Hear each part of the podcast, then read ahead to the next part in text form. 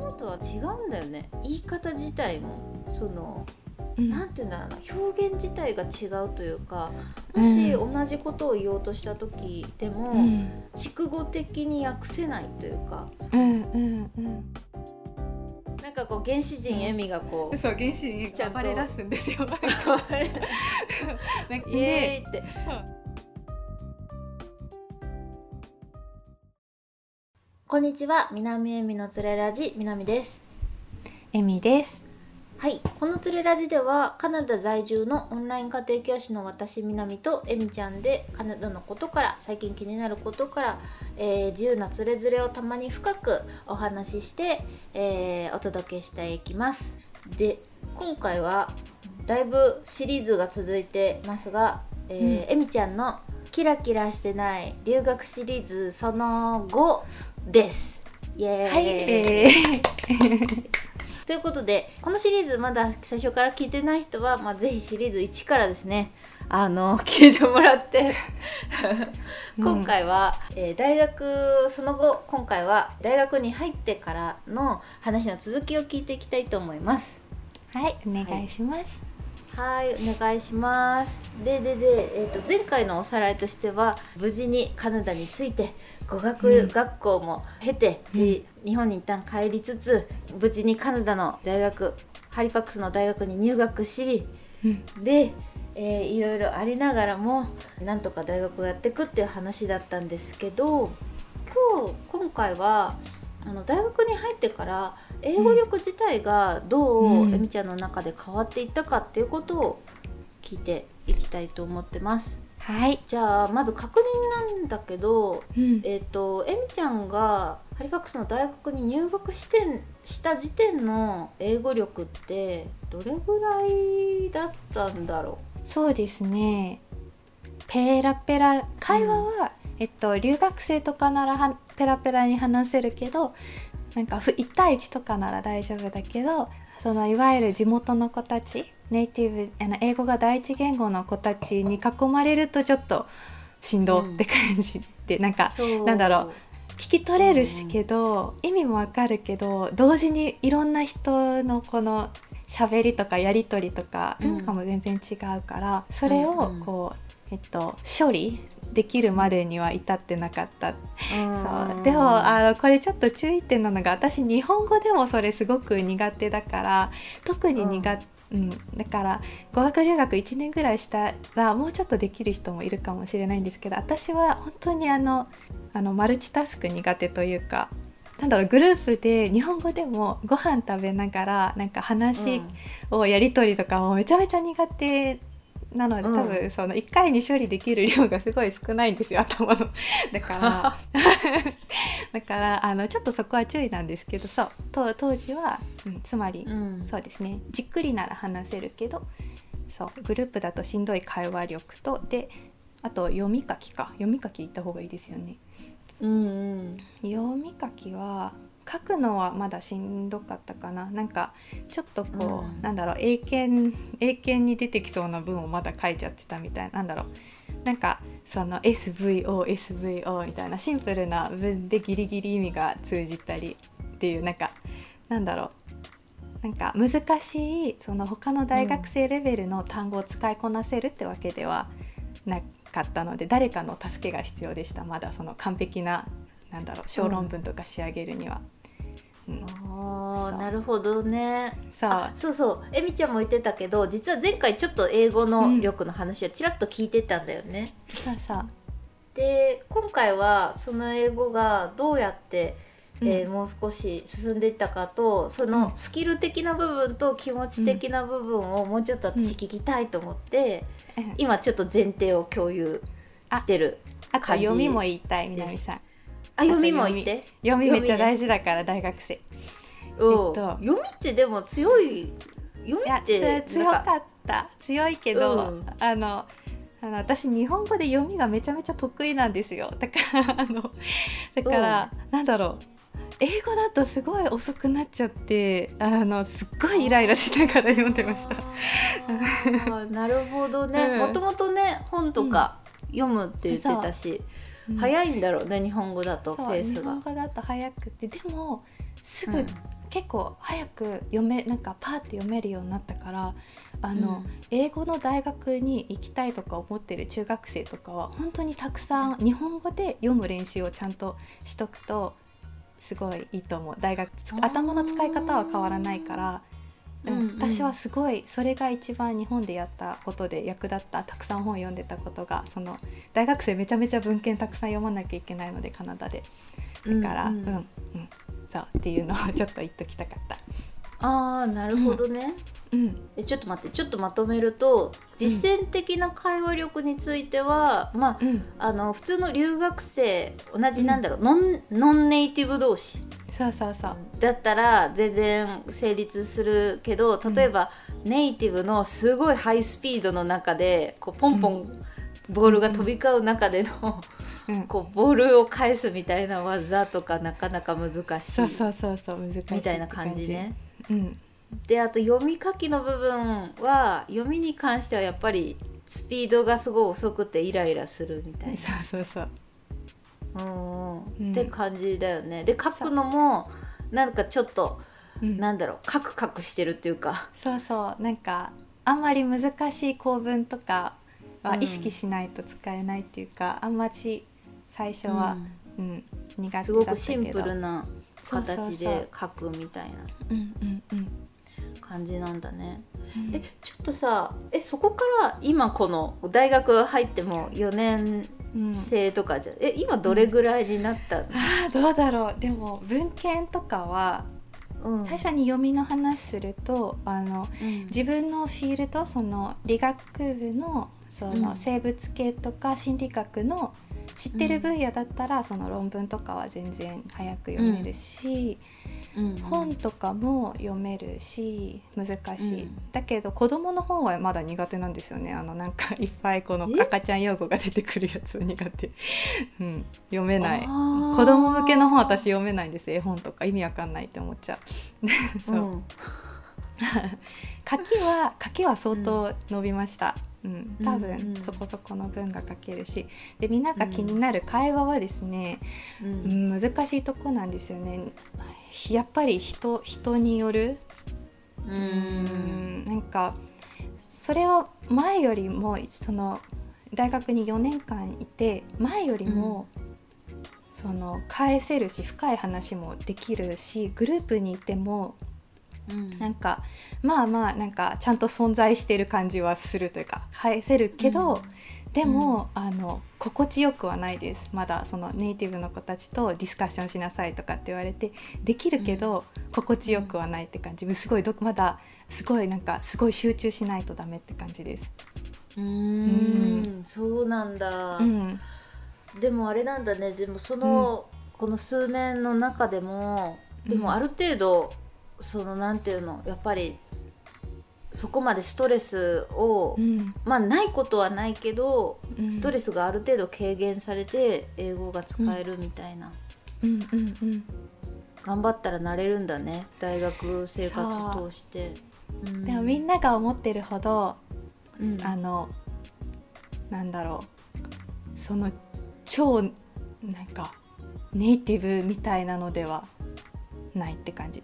全然生きていけるし大学でも勉強できるけどその、ネイティブではない、まあ、繰り返し言ってるけどこれは、うん。うん。ね前の英語編でも言ってたけどね。そうん。うん。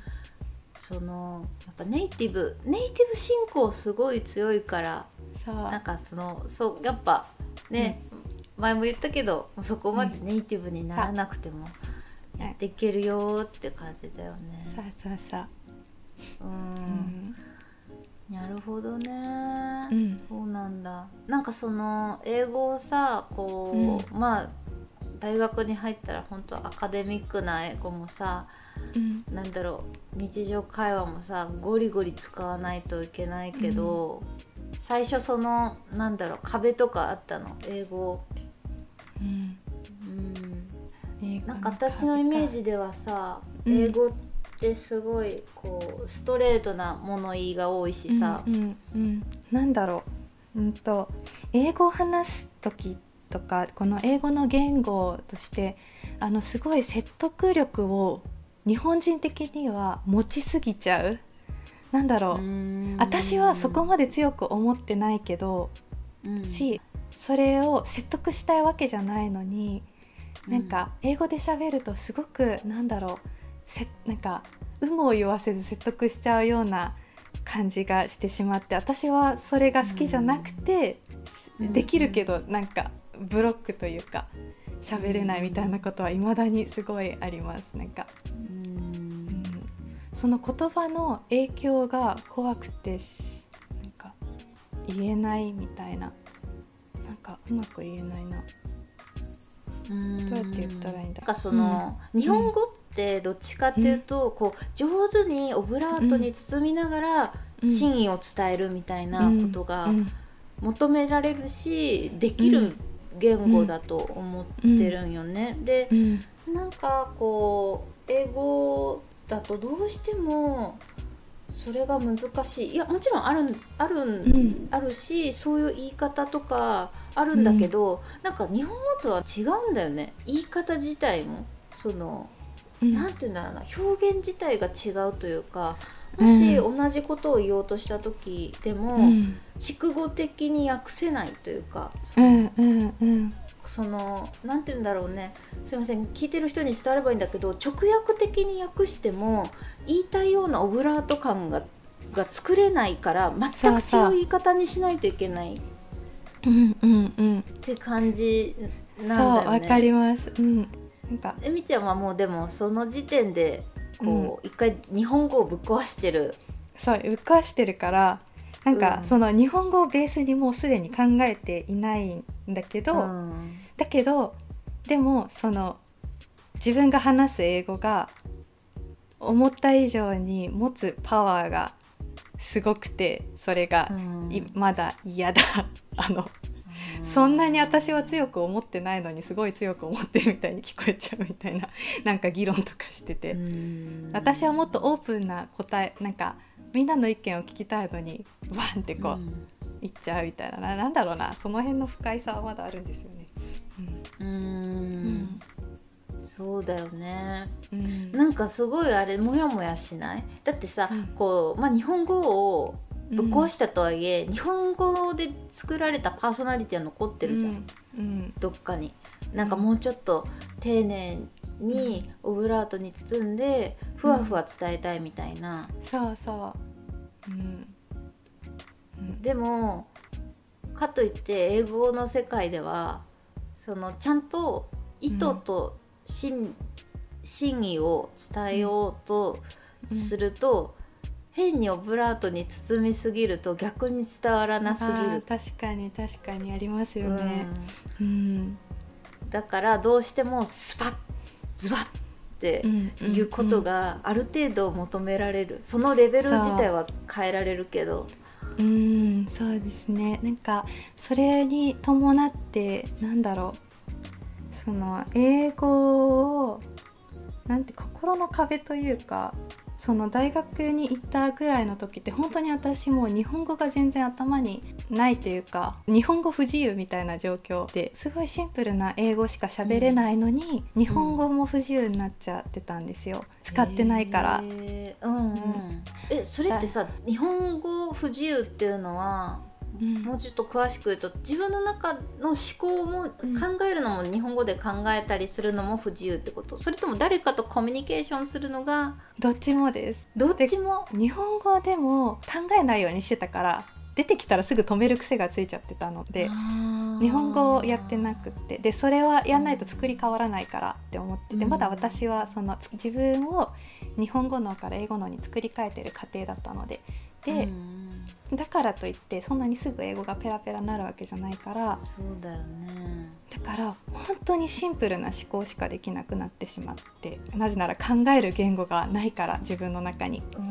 ででそしたら何が起こったかっていうと本来のこの理性で当たり前に抑えられてる感情とかが出てきちゃった。深く考えないで、思ったことがいろんなプロセスを経ずに言葉になってしまうから、うんうん、本当は嫌だけどやらなきゃって思ってたこととか、うん、正直になってしまって本来の溜まってたいろんなものが出てきちゃったみたいな感じ。なんだろう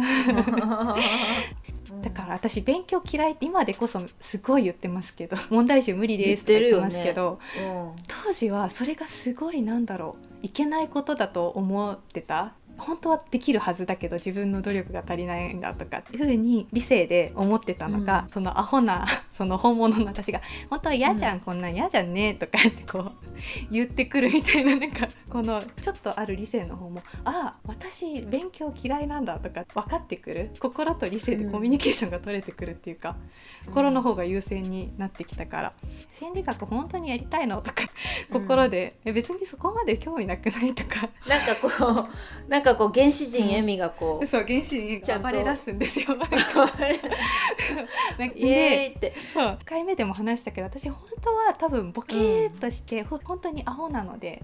もっと直感的に生きてたって言ってたもんね。そうあそうそう。あの留学編そのうちで言ってたのよ。そうそう、はい。渡航渡航のところで言ってるんですけどだから、うん。その子がなんか出てきてしまってもうなんか抑えられなくなってきちゃって。すごい精神世界だな。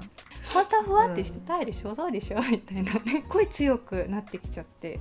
うんうん。で、まあ、それと同時にその英語の英語もだんだんできるようになってで日本語ももうまあだんだん戻ってきて、うんうん。その再構築された時超正直な原始的な私になってしまったというか。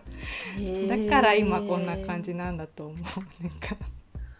面白いね、うん。そのね日本語環境を一回ちょっとストップして英語を勉強し始めた時に、うん。なんかまあいろんな海が出るわけだけどその中で原始人エミが爆う誕ん、爆誕してそうなんか本当に就職とかもちゃん、なんだろうな。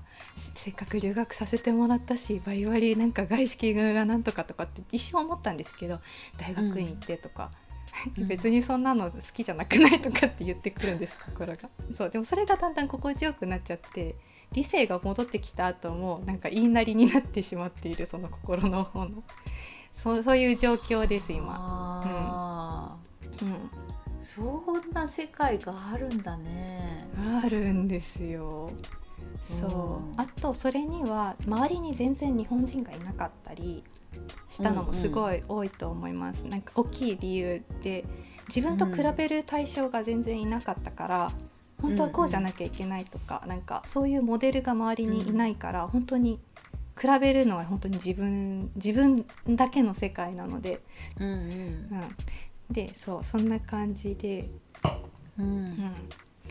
たいことが伝わるかしら？なんかわけわかんないかもしれないけどいやーでも面白いよ。ねその原始人エミが英語を勉強する過程で爆誕して、そう。でこう英語をだんだんこうね、スキルアップしていくうちにうん。思考力、英語の思考力も上がっていってでもうん。結果的にやっぱ直感型エミをのうん。言うことに対して素直に受け入れて、今まですべきとか、何々しないととか就職しないと勉強しないと なんとかしないとぬでまみれてたこうエミがさうん。そんなんしなくていいじゃんみたいな。そうそうそうそうそう。感じになっていたっていう。負けるっていうね なんか英語の話じゃなくなってきたけどでも英語がないとそれはなかったってことよね。そうなんです。うんかなりへ変な体験だなとは自分でも思うんですけどそういうことを本当にひたすらやってた留学生活なのであんましこう本当にキラキラしてないというか、そのさ私は一つ思うんだけどさ、えみちゃんはうん。例えば、そのま若干、うん。その思考が英語をし英語うん。なんていうの日本語を外した時の思考の時期が若干危険だったみたいな話をうん、してたじゃん、うん。それってさ今振り返ると他の人におすすめできる？いやしさあ難しいいい質問。どうしよう、うん。でも難しいとこだと思うんだよね。しなおすすめはでもしないかな。なんかその後に、なんて言うんだろう。ん。ううーんうーん自分が今何をしてるのか分かってる状態だったらおすすめはするかもしれないけど、なんだろう。そのそこにいたその時自分がそのなんかちょっと危険ゾーンにいた時っていうのは何が起こってるかは自分でも分かってなくてただただ苦しい状態だったのでうん。だからなんだろう。で多分それ本当になんだろう。なんかちょっと鬱の手前みたいな状況だったからうんうんなんかおすすめしないかな、うんなんかでもよく言うじゃん。ほら英語を勉強しようと思ったら日本人がいない日本語環境がないところにいることが大事。みたいな、え別にそんなことしなくても喋れるようになると思うんだけどな、うん、すいませんそんなこととか言うけどでも、うん。なんだろう。なんだろうなすっごいうん人間と話すこととか、自分の弱さとかを気にせずに人と接せるもうすごいコミュ力高いみたいな人とかだったらいいかもしれない、でも大抵の人はその、要はその自分のいろんなこのもうなんかダークなもうドロッドロしたものに多分負けかけはすると思うから。